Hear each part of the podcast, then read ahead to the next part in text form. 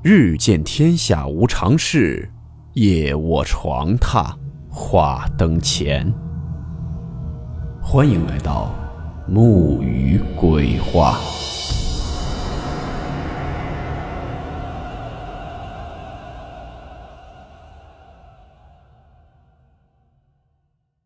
大家好，我是木鱼。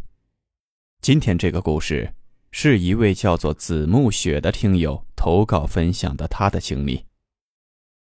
故事名称：午夜的戏声。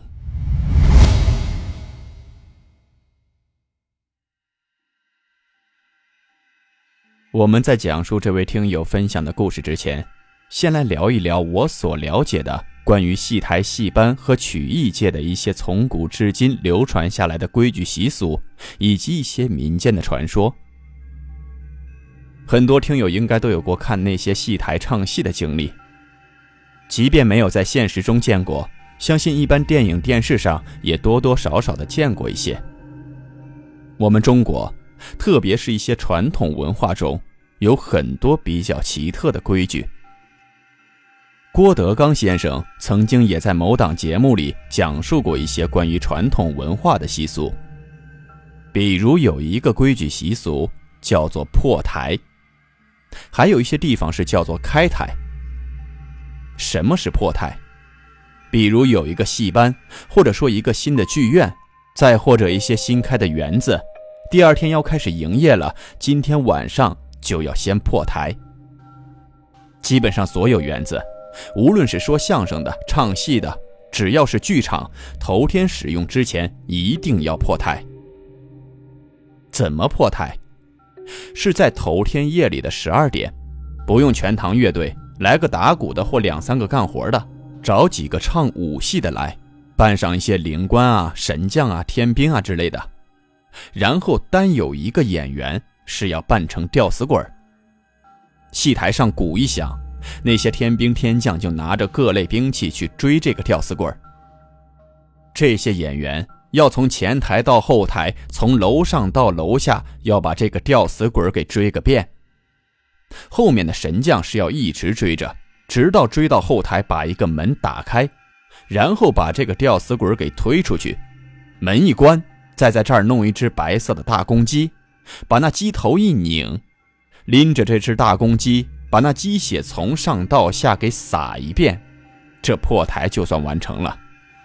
自此，这个园子就会大吉大利，不破台就会出事儿。这也是从古至今流传下来的规矩。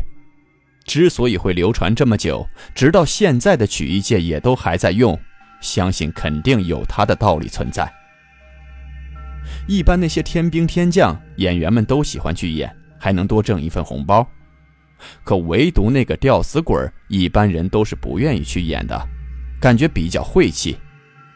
但是这个活给的稍微多一点。所以，有的一些艺人没辙了，也会去接这个活不过，很多艺人接了这活后，不管身体还是各方面，都会出现不舒服的状况。相声界泰斗马三立先生，曾经在天津某个小剧场破台，就请了马三爷。马三立先生的回忆录里面也写过这事儿，当时就是扮了那吊死鬼儿。推出门之后，一阵风刮过，就高烧不退，持续了好长时间。类似的这种传说，在曲艺界有很多。一般戏台都会把十八般兵器给摆上，正当中要摆上关刀，就是关二爷关公的青龙偃月刀。因为关二爷是伏魔帝君，明天开场前把关刀摆上可以辟邪。有那把关刀在，是百无禁忌。而且，还有很多戏班在开箱前一晚会先唱一场戏，这场戏是不允许有观众的，因为这场戏是唱给鬼听的。有的听友会问，为什么戏台那么容易招鬼呢？说法有很多，这里说一下两个流传很广的原因。第一是因为鬼喜欢听戏，许多戏曲都很清幽，能给人带来许多通幽的意境和感觉。对鬼而言也是同样如此。第二个原因，就是在以前的时候，戏子的身份是很低微的，因为身份过于低微，相传在民间许多戏子都会因为一些原因非自然死亡，这导致了许多戏子的怨气很大，死后魂魄不散。因为生前本就是干这行的，在听见戏曲的时候会本能的靠近。关于这种中国的传统文化中的习俗规矩还有很多很多，而且很多地方的习俗还有所不同。老话说“三里地改规矩”，不过种种的规矩和习俗也都是人们祈求平安的一种美好愿景。上面咱们聊了聊关于戏台唱戏的一些民俗习惯。下面，再来讲一下这位听友分享的故事。我会用第一人称的方式讲述。那年我上初二，那个时候我们学校还是那种很破旧的学校，门窗也都是木头的，那门上也不知道经历了多少风霜，这里钉一块，那里补一块的。男生的寝室还是由教室改的那种二十四人的大寝室。在我们学校外面有一个刚用石灰石头搭建完不久的一个大戏台，这里之前是有几棵老槐树的，但是因为弄这戏台，全部都给它砍掉了。这个故事就是发生在我们学校外面的这个戏台上。那天我们下了晚自习，和朋友有说有笑的回到寝室，没过多久就熄灯了。等宿管大爷查完人数走了以后，我就拿出手机玩了起来。那会儿初中是不让带手机的，所以白天藏起来，晚上熄灯后才敢拿出来玩。而且我有个习惯，就是每天晚上必须看一部恐怖电影才能睡着，但是不会影响成绩的。当时玩着玩着就感觉想上厕所。因为刚刚看了恐怖电影，多少心里有些害怕。发现朋友也还没睡，我就叫着朋友跟我一起去厕所。我们学校的厕所是在操场的边缘，距离我们寝室很远。就在刚方便完，我朋友就问我：“你有没有听到唱戏的声音？”我说：“没有啊，你可不要吓我，我刚看完恐怖片。”因为我是无神论者，就安慰朋友说，可能是初一这边的宿管大爷在听戏。初一的寝室离厕所很近，可是就在我出了厕所门的时候，我也听到了若有若无的一个老太太的唱戏声。我仔细听了听，想找出声音的方位。我朋友和我说，这不像是寝室那里传来的。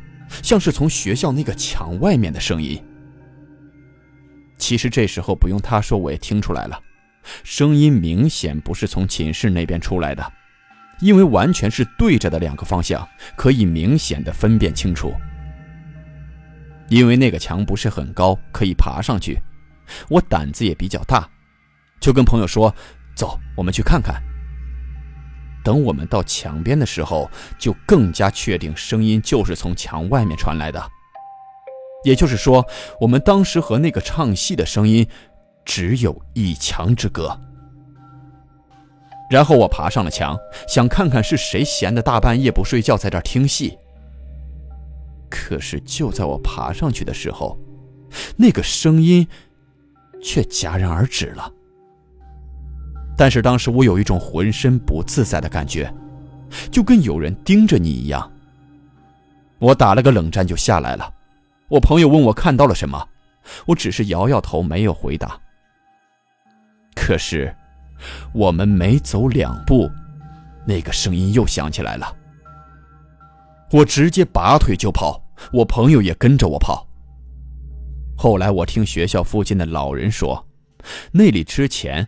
有个老太太在那里的老槐树上上吊了，而且那个老太太生前特别爱唱戏。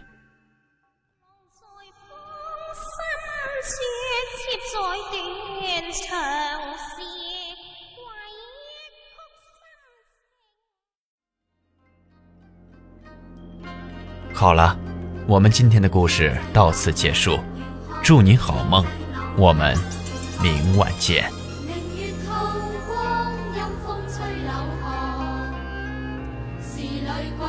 月，